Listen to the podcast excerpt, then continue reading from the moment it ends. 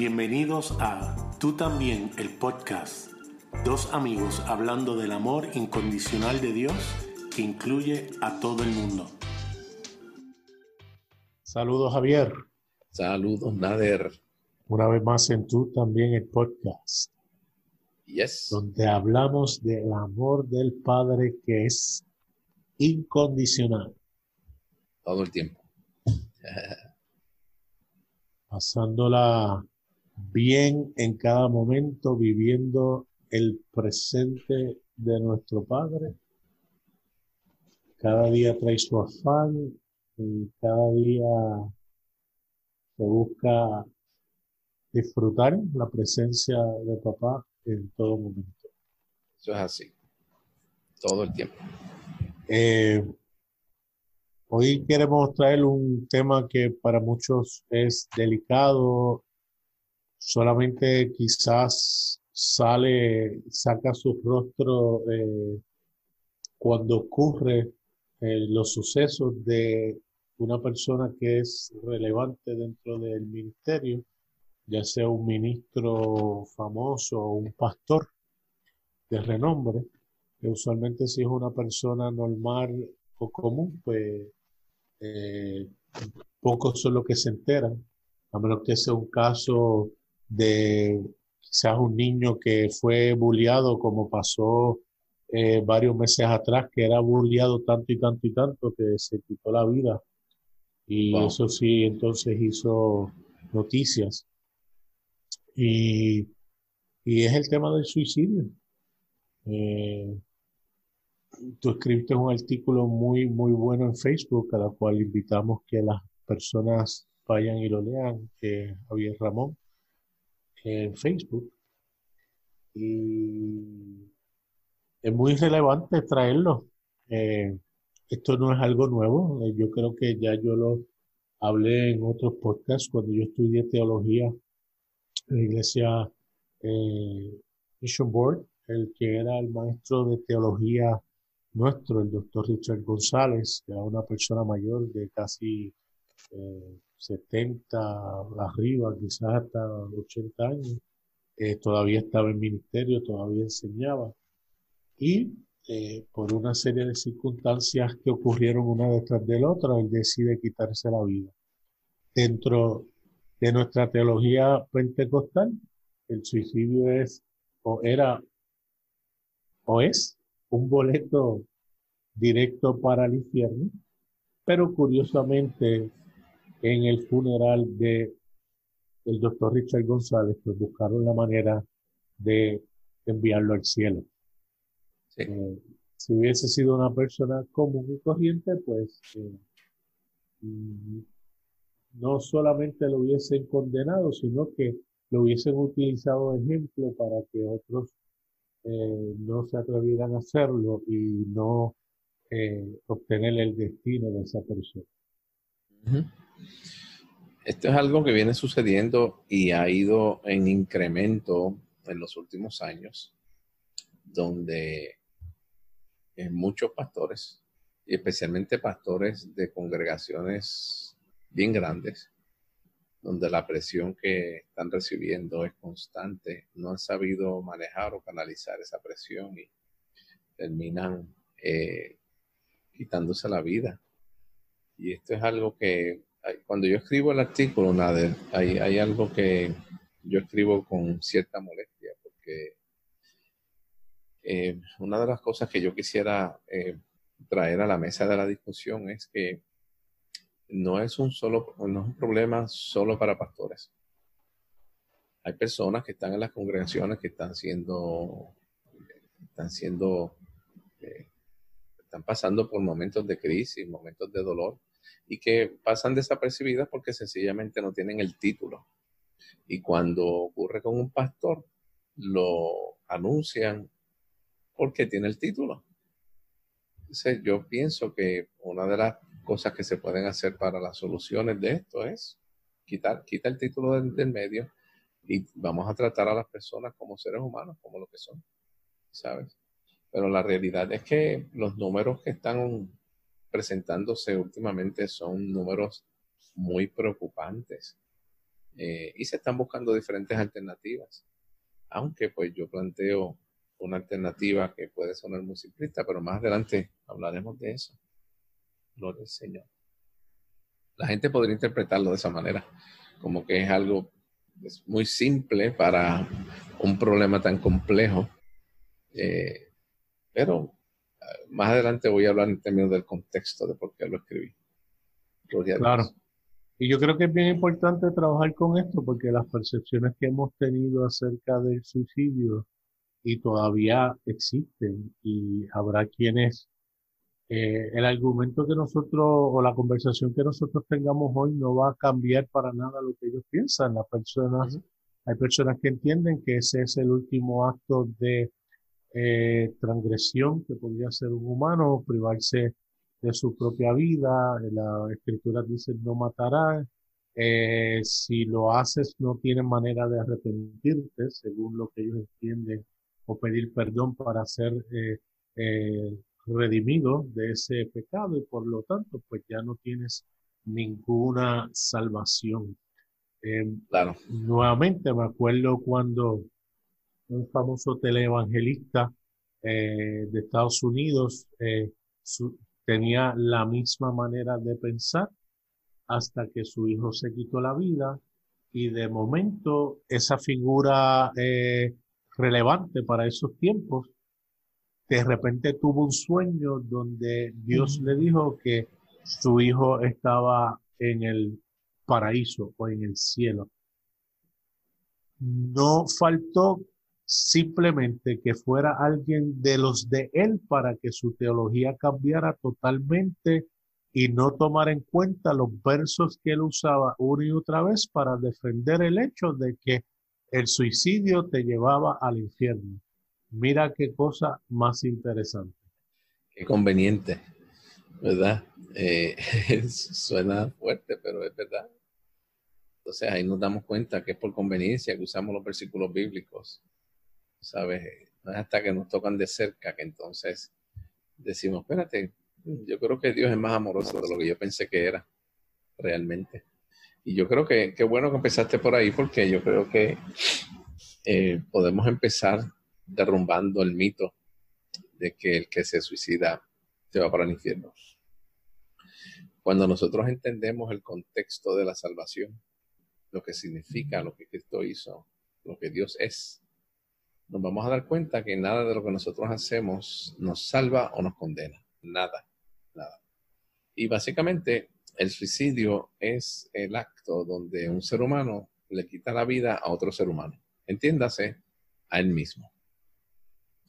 Si ese ser humano asesina a otro y queda vivo y está en la cárcel cumpliendo la sentencia y va a un evangélico a predicarle de Jesús, le dice, aceptas a Jesús, te arrepientes de lo que hiciste. Sí. Pues entonces esa persona automáticamente la enviamos para el cielo porque aunque mató a otro ser humano, pues obviamente tuvo la oportunidad de recibir el perdón según esa persona, ¿verdad? Y, y no hay problema.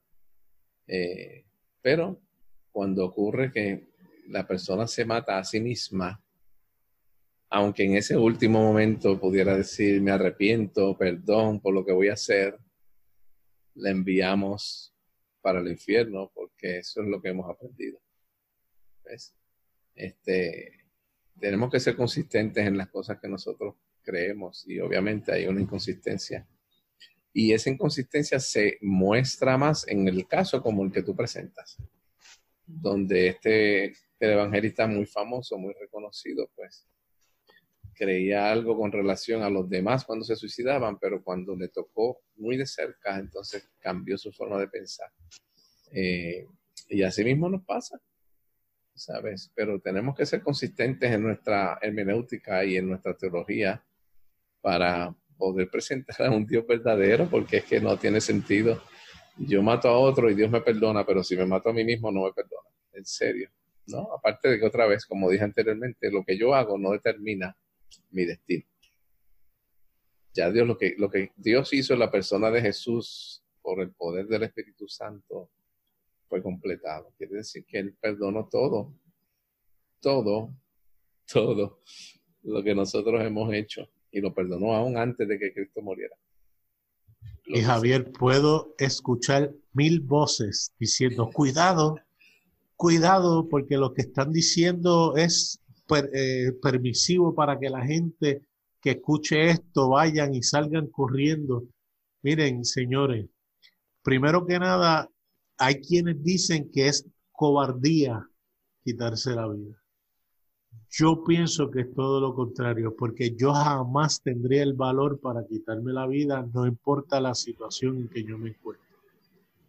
Yo creo que las implicaciones de esa persona que lo piensa una y otra vez sabiendo la, la devastación que va a dejar detrás de él para aquellas personas que lo aman, sus hijos, su familia, si es un ministro, su congregación, ¿sabes? Tiene que pesar tanto y tanto y tanto y aún así tomar esa decisión tiene que hacer algo extremadamente poderoso lo que él esté pasando o sintiendo, sin tomar en cuenta aquellos que podrían establecer que es por causa de una depresión o algún embalance, que es otro factor que podría entrar en la conversación eh, eh, eh, también, pero tomando en cuenta que simplemente sea por unas circunstancias desafortunadas una detrás de otra, malas decisiones, situaciones, errores que han cometido y de momento toman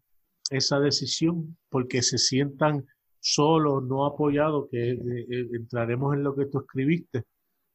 para mí, hay que tener quilates, como dicen alguna gente. Sí, sí. Realmente no es tan fácil. Hay, personas que establecen que los que se quitan la vida fueron cobardes, como tú dices, y que no aguantaron la presión, pero realmente hay que ser valiente para llegar y completar el acto. Y con esto no estamos diciendo que es positivo, no se malinterprete. No estamos diciendo, pues, ah, qué valiente, qué bueno, es un héroe. No, no, no. Eso no es lo que estamos diciendo. Lo que estamos diciendo es que la persona tiene que tener carácter para poder llegar a ese extremo. Y obviamente las circunstancias que lo rodean son desconocidas por las personas. Y para mí eso es una de las cosas que yo tengo en el escrito.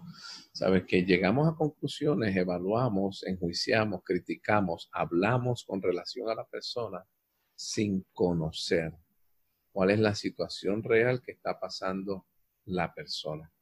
Porque públicamente, especialmente cuando estamos hablando de pastores de mega iglesias, en muchas ocasiones se está tratando de mantener una imagen frente al público, frente a la congregación, frente a todo el mundo, que no refleja el conflicto que está viviendo realmente la persona. Y en esa eh, representación de la imagen están incluidos sus esposas, sus esposos, los hijos, las personas cercanas, donde ellos tienen que seguir presentando una imagen positiva para que todo el mundo pueda seguir hacia adelante. Pero eso no abona, no ayuda a que la persona que está pasando por la crisis, entiendas en este caso el pastor, eh, pueda abrirse y pueda eh, manifestar sus sentimientos reales ante las situaciones que está viviendo, sintiendo, experimentando, pensando. Sabes, yo estaba leyendo aquí, nada, eh, con tu permiso rapidito, estaba leyendo unas estadísticas.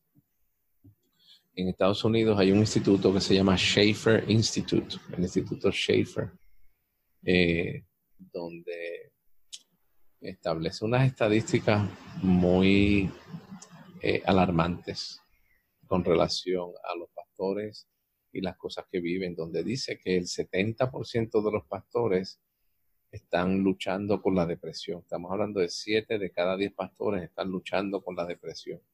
Dice que el 71% de los pastores están quemados, están cansados, están hartos de las cosas que están viviendo. Dice que el 80% de los pastores piensan que el ministerio pastoral ha tenido efectos negativos en sus familias. Estamos diciendo que 8 de cada 10 dicen, el ministerio pastoral mío ha tenido efectos negativos en mi familia.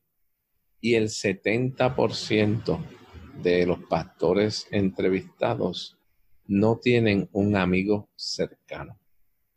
Y hacia eso es que yo me dirijo con relación al escrito que yo hice. O siete de cada diez no tienen alguien con quien compartir y abrirle su corazón eh, para decirle cómo se sienten realmente. Sin el temor de ser juzgado. Exactamente. Porque ahí es donde está el problema. A lo mejor tienen gente, eh, ¿cómo es? Eh, colegas en el ministerio, pero como no hay esa apertura y esa sinceridad, pues lo que se siente juzgado o, y inclusive en sus mismas casas, eh, muchas de las cosas que uno lee después de que algo así pasa, prácticamente es una sorpresa para la esposa. A lo mejor han habido eh, destellos de, señales y a lo mejor dice, pues lo noté triste un año atrás, más de lo usual, pero eh, se sacudió, me dijo que estaba todo bien y eso. Y cuando pasa el asunto, pues nuevamente deja a todo el mundo con la boca abierta porque, no, pues si él predicó un mensaje la semana pasada, el domingo, tremendo. Eh, no hubo ningún tipo de, señal de nada. Y pum, de momento ocurre la desgracia. Claro. Y yo creo que esto nos tiene que llevar a eh, a preguntarnos con relación al modelo eclesiástico que estamos viviendo. Una de las estadísticas que encontré también en el Instituto Schaefer es que dice que el 80% de los que se gradúan de seminarios o institutos bíblicos dejan el ministerio en los primeros cinco años. Esto quiere decir que algo está pasando dentro del modelo eclesiástico institucional que no abona, no ayuda a que las personas puedan estar en un ambiente donde puedan desarrollarse saludablemente, puedan desarrollar sus relaciones, puedan desarrollar su autoestima, puedan desarrollar sus convicciones en un ambiente donde no haya el temor, como tú dices, de ser juzgado, de ser criticado. Y aunque siempre va a venir la crítica, siempre va a venir el juicio, eso estamos conscientes. No importa lo que tú hagas, sea en el contexto eclesiástico o no, el juicio siempre va a estar presente. Pero cuando nosotros vemos que el modelo eclesiástico de Jesucristo no es institucional y nosotros estamos presentando un modelo institucional, pues entonces estamos chocando y no nos preguntamos, no nos cuestionamos. Las iglesias funcionan como empresas, como corporaciones, donde el CEO o entiendas, el presidente de la compañía, el pastor, tiene la carga de ser la cara de esa empresa, de esa corporación, ¿sabe? Y mantenerla corriendo en términos económicos, en términos eh, de productividad, todo tipo de productividades. Y aunque las iglesias tengan unas estructuras establecidas para, pues déjame, tenemos un grupo de ancianos, tenemos un grupo de consejeros, tenemos un grupo de... Pero en muchas ocasiones el pastor no abre su corazón, porque otra vez, el abrir su corazón ante esa realidad es hacerse vulnerable a que esos mismos más adelante digan, no te queremos más, porque tienes tantas crisis y tantas cosas que realmente no podemos seguir contigo. Sí, eh, la gente desafortunadamente lo que quieren es un superhombre que les resuelva a ellos y que eh, de alguna razón milagrosa no tenga ninguna situación o problema porque se supone que él esté conectado a un enchufe con mucho más electricidad eh, que los demás, porque entonces él es la extensión de donde el resto de la iglesia se enchufa, porque él tiene el contacto directo. Lamentablemente es como lo ven. Mm. Y no es posible que haya un cortocircuito allá arriba. No, no, no puede haber, porque imagínate, ¿cómo es posible que lo haya cuando nosotros necesitamos extraer corriente para nuestro diario vivir y para pasar la semana y para saber lo que tengo que comer, como, hablamos anoche, lo que tengo que comer, que eh, si puedo comprar el carro, la casa, porque a, ese nivel llegan, a ese nivel llega mucha gente y le ponen la presión no solamente de la vida del personal con su casa y su familia, sino también eh, le pone la presión de vivir, de dirigir la vida de los demás y las decisiones. Entonces van, le piden un consejo, si salen mal le echan la culpa, ah, pero es que tú me dijiste. Que yo creo que eso debe quitarle todo deseo a los pastores a estar diciendo yo creo que debes hacer o no debes hacer, ¿no? Yo creo que la, la conversación debe ser, pues, vamos a hablar a ver si tú logras obtener eh, eh, eh, la, la, la, contestación tú mismo a lo que tú crees que debes hacer. Exactamente. Para evitar cualquier problema, porque hoy en día yo creo que hasta demandan a los pastores por dar un consejo equivocado y que a la gente le, sale, le salga mal la cosa. Y es que, otra vez, vuelvo al modelo, y es que el modelo establecido institucionalmente está enfocado en la producción. Vamos a producir, vamos a alcanzar almas para Cristo, vamos a ganar personas para el Señor, vamos a ayudar a los enfermos, vamos a ayudar al que está necesitado. Que todas esas cosas en sí mismas son positivas, son buenas. Pero ese modelo no nos permite ver cuál es el fundamento sobre el cual se establece esa productividad. Y es que el fundamento es la relación. Por encima de producir. Fíjate que si, si este cuerpo de consejeros, junta de directores, junta de ancianos, ya sé cómo se llama, las personas que están junto con el pastor, el gabinete del pastor en la congregación, ven que la cabeza tiene problemas y que no puede mantener la maquinaria produciendo, ellos van a concluir, no, ayudarte a ti lo podemos hacer, pero fuera del contexto de la maquinaria para que nosotros podamos seguir produciendo. entonces el enfoque es seguir produciendo, no importa si la cabeza está enferma, no importa cómo se sienta, no importa cómo esté. Y la realidad es que Jesús no es así, Dios no es así. Cuando Jesús establece la experiencia de Marta y María, dice, María escogió la mejor parte, la que no le será quitada. Pero para eso Dios nos tiene que revelar que lo más importante no es la producción. Porque fíjate que a fin de cuentas, el éxito pastoral se mide lamentablemente por la cantidad de miembros que tú tienes. Ese es el, el, el, el elemento fundamental para medir el éxito. Si tú tienes 2.000, miembros, eres exitoso. Ahora, si tienes 5.000, eres más exitoso. Si tienes 10.000, olvídate, tú estás a otro nivel en términos de espiritualidad. Entonces, cuando tú llegas a un nivel como ese, tú necesitas mantener eso corriendo, independientemente de cómo te sientas, independientemente de las crisis que pases. Hay que seguir produciendo. Y eso nos lleva a lo que estamos viviendo, que cada vez, mientras más tiempo pase, lo vamos a ver con más frecuencia porque lamentablemente estos pastores se rodean de personas que no tienen la capacidad de decirle, sabes que te voy a llamar por tu primer nombre y te voy a decir las cosas como son. Amigos como Natán con David. Eso, eso es inverosímil. Tú llamarme por mi primer nombre, yo soy el pastor, no me falta el respeto. Tú tienes que llamarme por mi título porque yo he sido ordenado por Dios.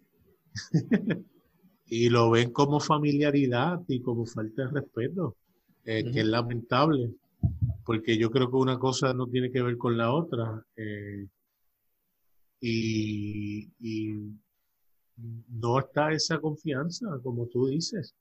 Otra de las cosas que me llamó tanto la atención de lo que escribiste fue que si nosotros le quitamos el título de pastor a la persona que se quitó la vida, no sería ni una noticia. Y eso yo creo que es sumamente importante porque el pastor es una persona más, no deja de ser un ser humano más.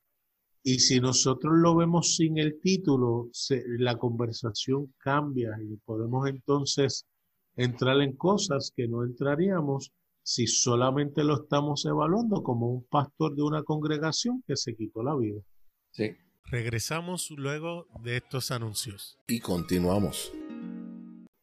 Yo creo que para mí eso es bien importante porque hay personas que respondieron a lo que yo escribí muy honestamente, muy sinceramente, hay cosas que yo, una de las cosas que yo trato es de eso, eh, de quitar del medio el título. No evaluemos el problema desde la perspectiva de pastor.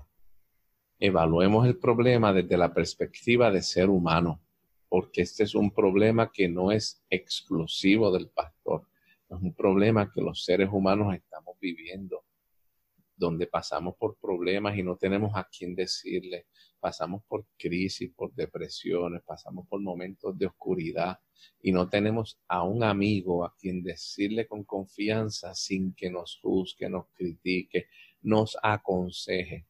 Porque sabes que en muchas ocasiones, nada, el consejo bien intencionado a mal tiempo no provee, no produce, perdón, los, el resultado deseado.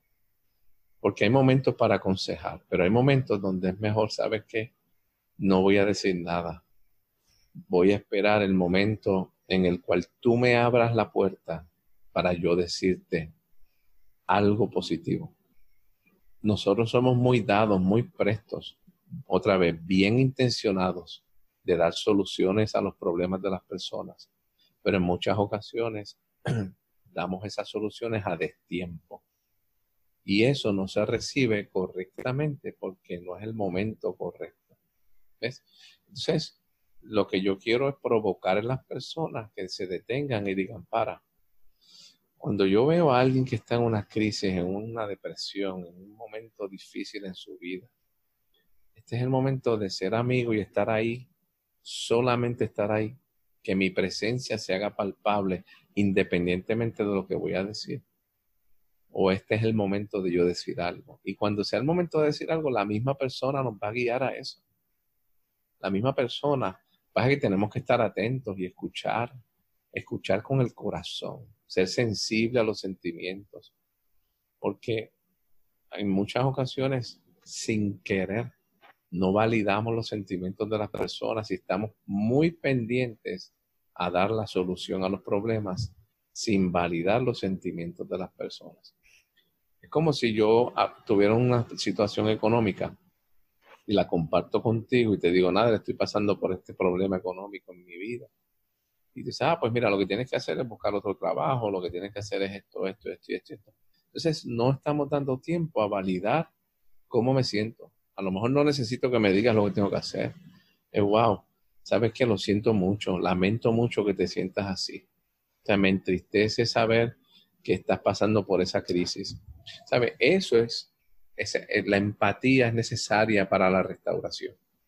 Es, muy como importante. Si, es como si no lo supieran, porque hay veces que más en la posición de un ministro que tiene los estudios, que ha pasado por situaciones donde otros han pasado por la misma situación o similar, ya ellos conocen las respuestas.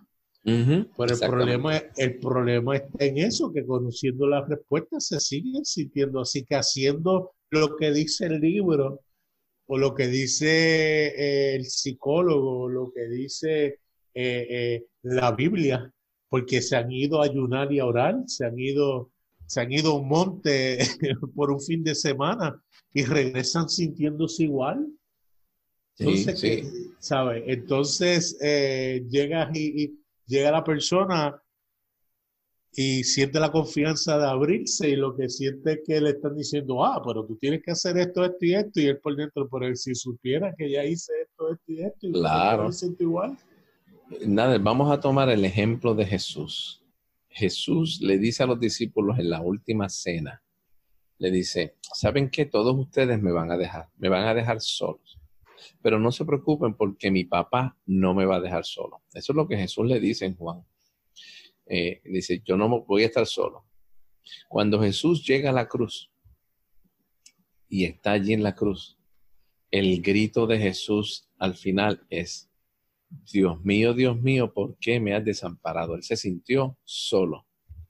Y le vamos a estar diciendo a Jesús, Jesús, acuérdate que el Padre está contigo, no te deses, ¿sabes? No te desampares tranquilo, no te sientas así, porque la realidad es que el Padre está contigo, no te deja. Él sabía que el Padre estaba con él, él sabía que el Espíritu estaba con él, pero se sentía solo. Ese el grito nuestro, el grito de nosotros como seres humanos, es que nos sentimos solos, aún sabiendo que el Padre está con nosotros. y entonces en el ambiente, en, no solamente en el, ambiente, en el contexto eclesiástico actual, no hay cabida para yo poder gritar y decir me siento solo, porque eso representa poca espiritualidad, representa que no estoy bien delante de Dios, representa que yo no valgo mucho, representa muchas cosas. ¿Ves? Y entonces no, hay veces que se vale, se vale gritar y decir, ¿sabes qué? Me siento solo. Yo sé, no me digas nada. Lo que necesito es gritar, lo que necesito es llorar, lo que necesito es desahogar mis sentimientos con alguien sin que me tenga que decir, no, Dios está contigo. Lo que tú no entiendes ahora lo vas a entender después. Acuérdate que Dios tiene un propósito para todo. No le preguntes a Dios por qué, pregúntale para qué. Esas soluciones triviales que no sirven para nada. Porque cuando uno está en crisis, cuando uno se siente totalmente solo, que se, y la soledad es algo, nada. Y estoy hablando con relación a la soledad porque Básicamente ese es el mayor problema de los pastores. Se sienten solos. Y yo lo he vivido. Entonces, el problema de la soledad es que solamente lo entienden los que se sienten solos. Muchas de las personas que escriben otra vez bien intencionadas no se han sentido así. Hay momentos que todos los seres humanos se sienten solos en algún momento. Pero no es solamente por un momento es cuando eso te agarra y no te suelta. Y es tu desayuno, es tu almuerzo, es tu cena. ¿Sabes? Solamente el que lo ha vivido lo entiende. Y en esos momentos las palabras sobran. Solamente la expresión de amor con la presencia tiene la capacidad de ayudar a las personas. La paradoja de algunos podría ser si sabemos que Dios está con nosotros, que Él es el que lo llena todo en todo, ¿cómo es posible sentirnos solos eh, sabiendo que primero Él está y cuando experimentamos que Él está, eh, lo disfrutamos y, es ese bálsamo y esa, esa paz que da esa presencia? ¿Será porque, y pregunto, porque aquí... Eh, yo tengo que confesar que estoy en el lado de los que raras las veces me siento solo. Yo no tengo problema eh, estar solo eh, y estando solo no pienso en, esas cosas. Eh, no, no. Tengo 44 años y, y, esa ha sido mi experiencia. Quizás raras veces por circunstancias bien fuertes me he sentido deprimido, pero no podría decir que es una depresión extendida. Eh, eh, ¿Será que entonces Dios en nosotros es la expresión necesaria para que personas que se sienten solas puedan ver en el rostro de otro humano el rostro de Dios y ser más tangible aun cuando nuevamente sabemos que la realidad de Dios es absoluta. Sí, yo creo que sí. Es necesario que las personas se hagan presentes, aunque no necesariamente sea vocalmente. Porque nosotros a veces pensamos que es que no, las, palabras, las personas tienen que decir, dile esto, dile aquello, dile lo otro. Pero no se trata de decir. Yo siempre uso el ejemplo de Job yo siempre he pensado y enseñado y he dicho en muchas ocasiones, los amigos de Job fueron amigos mientras no abrieron su boca. Tan pronto abrieron su boca, dejaron de ser amigos, porque empezaron a emitir juicios contra Job y contra Dios. Incorrectamente, porque no entendían el dolor de Job, no entendían lo que estaba sintiendo Job. Y obviamente para ellos las acciones eran más importantes que la persona. Y Dios dice no, porque sabes que el detalle de todo esto es que cuando nosotros tenemos una perspectiva incorrecta del pecado, el problema del pecado es un problema ontológico, tiene que ver con el ser, con lo que nosotros somos, no con las cosas que nosotros hacemos. Entonces Dios trata con nosotros, con lo que nosotros somos, y dice, ¿sabes qué? Yo quiero que tú sepas, quiero abrir tus ojos para que tú entiendas quién tú eres. ¿Ves? Entonces, cuando las personas se acercan a otros, cuando hay soledad, cuando hay sentimiento de abandono, esa persona con su presencia le está enviando el mensaje siguiente al que se siente solo y abandonado. Tú vales tanto como ser humano que yo estoy invirtiendo de mi tiempo para estar contigo porque eres importante, eres valioso, eres apreciado. ¿Ves? Obviamente no hay ni que decirlo. La presencia de la persona en un mundo que está muy acelerado te envía el mensaje, wow, tú eres tan importante para mí que el tiempo que tengo ahora lo estoy dedicando a ti. Eso mismo es lo que hace Dios con nosotros también. Pasa es que a veces no lo sentimos, no lo pensamos, no lo creemos. Pero aunque yo sé que Dios está presente, hay veces que nos sentimos así. Aleluya. Creo también que la manera que las personas o las congregaciones individuales ven a Dios y ven al ser humano afecta en estos tipos, en estos tipos de situaciones. Eh, porque si pensamos que el nada más pensar que uno está solo o se siente triste o que tiene depresión, en ocasiones era eh, decir que estás empichonado, que eso tienes que sacarlo con oración y ayuno, tienes que ir a alguien que te lo reprenda y, no sabíamos que había muchos otros factores eh, que definitivamente afectan e impiden que la gente sea abierta, que puedan ser honestos, que puedan abrir su corazón. Y por lo tanto, cuando explota lo que llega, y no por todo, estamos conscientes, lo dijimos, pero lo que llega es críticas, eh, llegan los expertos diciendo si hubiese hecho A, B y C, como tú pusiste en tu escrito, o si la congregación hubiese hecho A, B y C, de momento vemos o leemos la historia de la persona y nos convertimos en unos expertos por dos o tres artículos que leímos acerca del ministerio de esa persona. Y, nos convertimos en jueces, nada, en jueces inmisericordes, porque otra vez, nadie conoce la situación del corazón de la persona. Y como tú muy bien dices, eh, se desvía el tema para establecer que es que el problema es la poca espiritualidad que hay y utilizamos frases como que, este pastor estaba más pendiente a la obra de Dios que al, que al Señor de la obra. Tú sabes, como si estuviéramos diciendo la cosa más extraordinaria, porque se oye bonito. ¿Sabes? Estaba más pendiente a la obra del Señor que al Señor de la obra. Y hay un juego de palabras maravilloso. Mira, no sea ridículo. De eso no es que se trata. ¿tú sabes? ¿Sabes? trivializar el problema diciendo que es eso y decir que es la falta de espiritualidad del pastor porque se envolvió en, la, en el trabajo, es ser, hacerle un flaco servicio al amor. Y como tú bien dices, las congregaciones tienen una perspectiva de Dios muy equivocada en muchas ocasiones, porque se enfoca el problema a la falta de espiritualidad. Mira, el problema del suicidio no es que hay demonios metidos en los pastores, ese no es el problema. El problema no es que pues vamos a hacer, eh, este género no sale si no es con ayuno y oración. Tenemos que ayunar y orar para que el, demonio del suicidio se vaya. Ese no es el problema. ¿Ves? El problema está en que el amor no se está expresando de manera palpable por aquellos que están en crisis. Y ese amor se puede manifestar con un abrazo, con una llamada, con un texto, de muchas maneras. ¿Ves?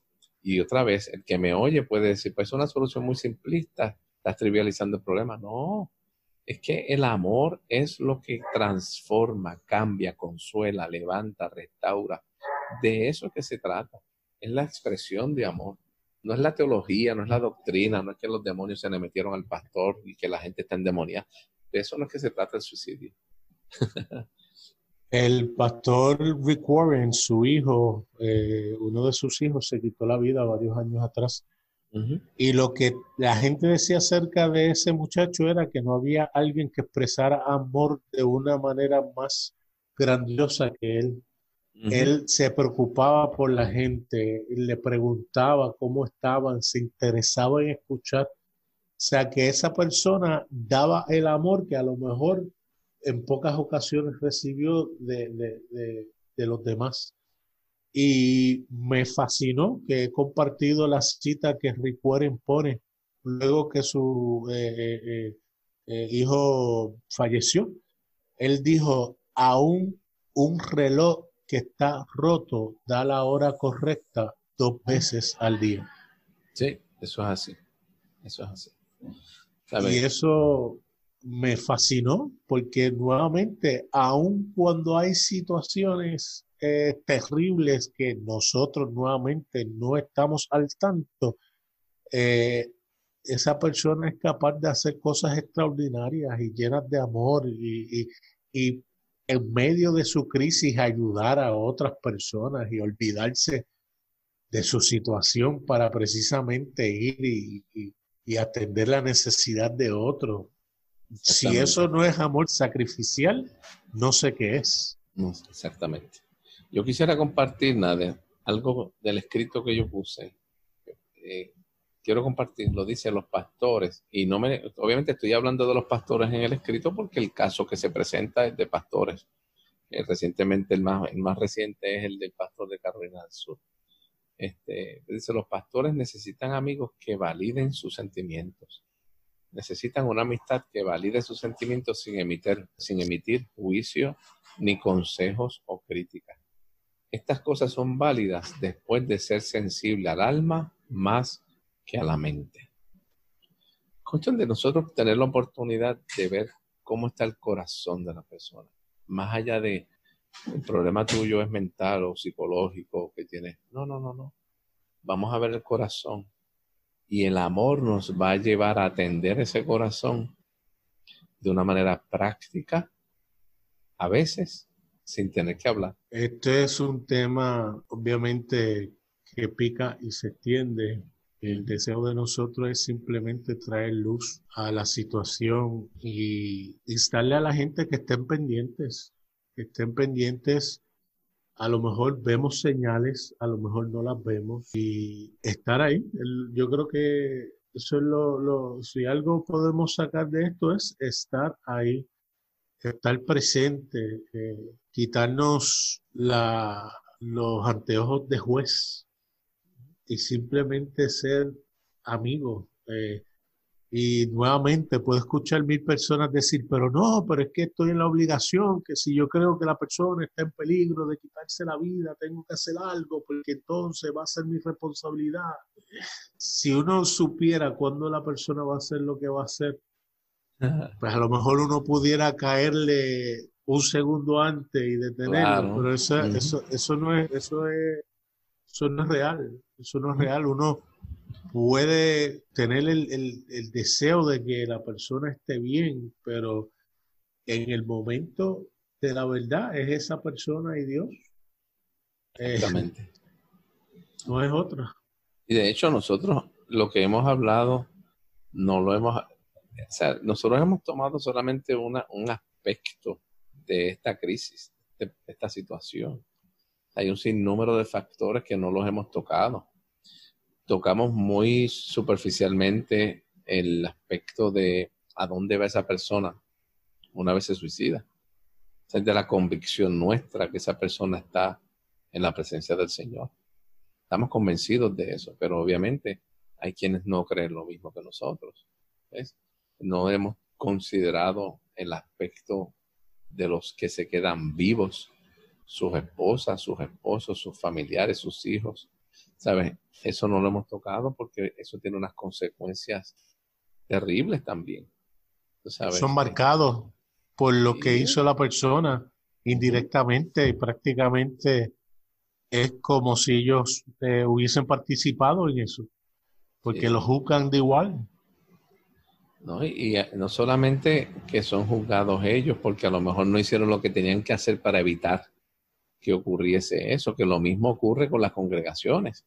Eso es parte de lo que yo escribo también, que hay gente entonces le cae arriba a las congregaciones. Hay, alguien que en Facebook que, escribió, no, porque esa iglesia no estaba cuidando de su pastor, pero gloria a Dios porque en mi iglesia, la iglesia mía sí me cuida a mí. ¿Sabes? ¿En qué abona eso? ¿Para qué tú quieres decir que tu iglesia es mejor que la de él? ¿Sabes? No entiendo, ¿sabes? ¿Cuál es el propósito de tú traer ese tipo de argumento a la mesa? Porque no tiene sentido. ¿Y de dónde lo saca? ¿Qué, qué pruebas Claro. tiene de eso? Claro. La- él no sabe qué hi- hicieron esas personas para ayudarte. Él no sabe las personas que estaban alrededor qué hicieron para ayudarle y aún así la persona se quitó la vida. ¿Sabes? Otra vez, son factores que no hemos considerado en este día, pero la realidad es que son elementos para considerar porque entonces le caemos arriba también a, a los familiares, a las amistades cercanas, a- a la misma iglesia. Resumiendo entonces, la manera más sencilla es estar, estando presente. Independientemente la persona esté pasando por situaciones difíciles, o sea, una situación eh, un desbalance químico, una situación clínica, eh, es de nosotros como el cuerpo de Cristo estar, estar ahí, preocuparnos, eh, tomar ese tiempo que diga, tú eres importante para mí, eh, tú eres valioso. Que si eso va a impedir que la persona haga o deje de hacer, nosotros realmente no sabemos, pero por lo menos nosotros podemos tener la certeza de que hemos contribuido en amor a favor de los demás. Nos puedes escuchar a través de Apple Podcast, Google Podcast, Anchor.fm o donde quiera que escuches tus podcasts. También nos pueden escribir a tú también el podcast arroba gmail.com o me consiguen en Facebook Nader Manastra Díaz. O a mí a través de Facebook, Javier en él. Hasta la próxima.